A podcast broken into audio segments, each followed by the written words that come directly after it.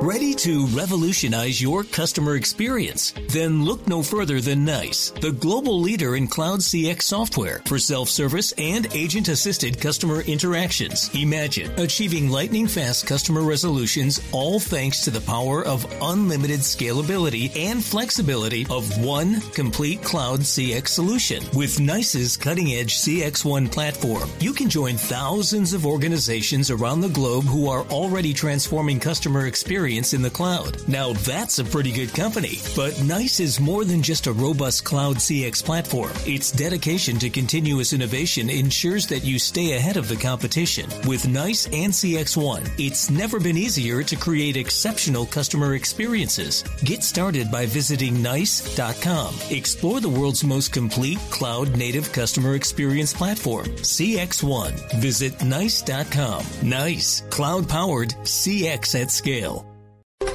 3 de la tarde, 34 minutos. Las noticias, las más importantes a esta hora en Blue Radio. Tras el encuentro que sostuvieron el secretario de Estado de los Estados Unidos y el presidente Juan Manuel Santos, el presidente colombiano se mostró confiado en que a pesar de que haya eventualmente un triunfo republicano en la Casa Blanca, el apoyo de los Estados Unidos al Plan Paz Colombia se mantendrá.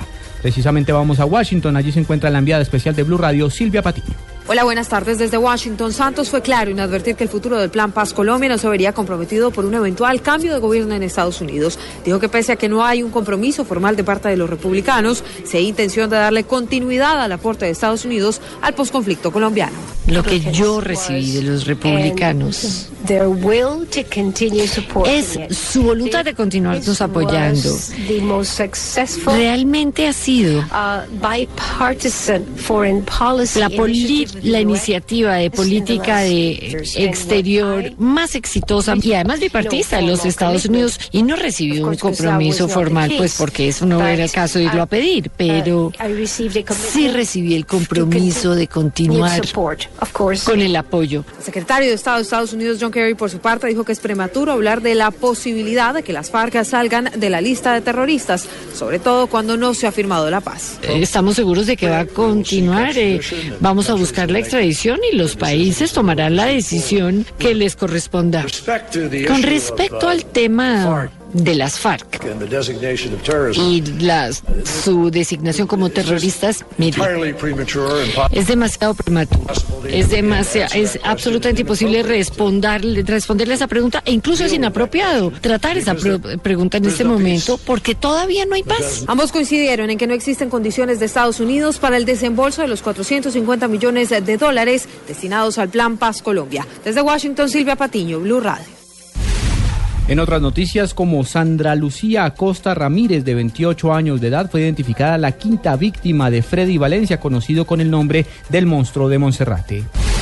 La Corte Constitucional le ordenó a Ecopetrol que suspenda el proceso de explotación de petróleo en Orito Putumayo, al estar vulnerando los derechos fundamentales de los indígenas agua en esta región del país. Y en información internacional, mucha atención, se acaba de presentar un fuerte movimiento telúrico de 6,7 grados en la escala abierta de, Richter en el sur de Taiwán. Eh, por el momento no se reportan daños materiales ni víctimas, sin embargo las autoridades de emergencia adelantan un barrido preventivo. 3 de la tarde, 36 minutos, ampliación de estas y otras informaciones en blurradio.com. Continúen con Blog Deportivo.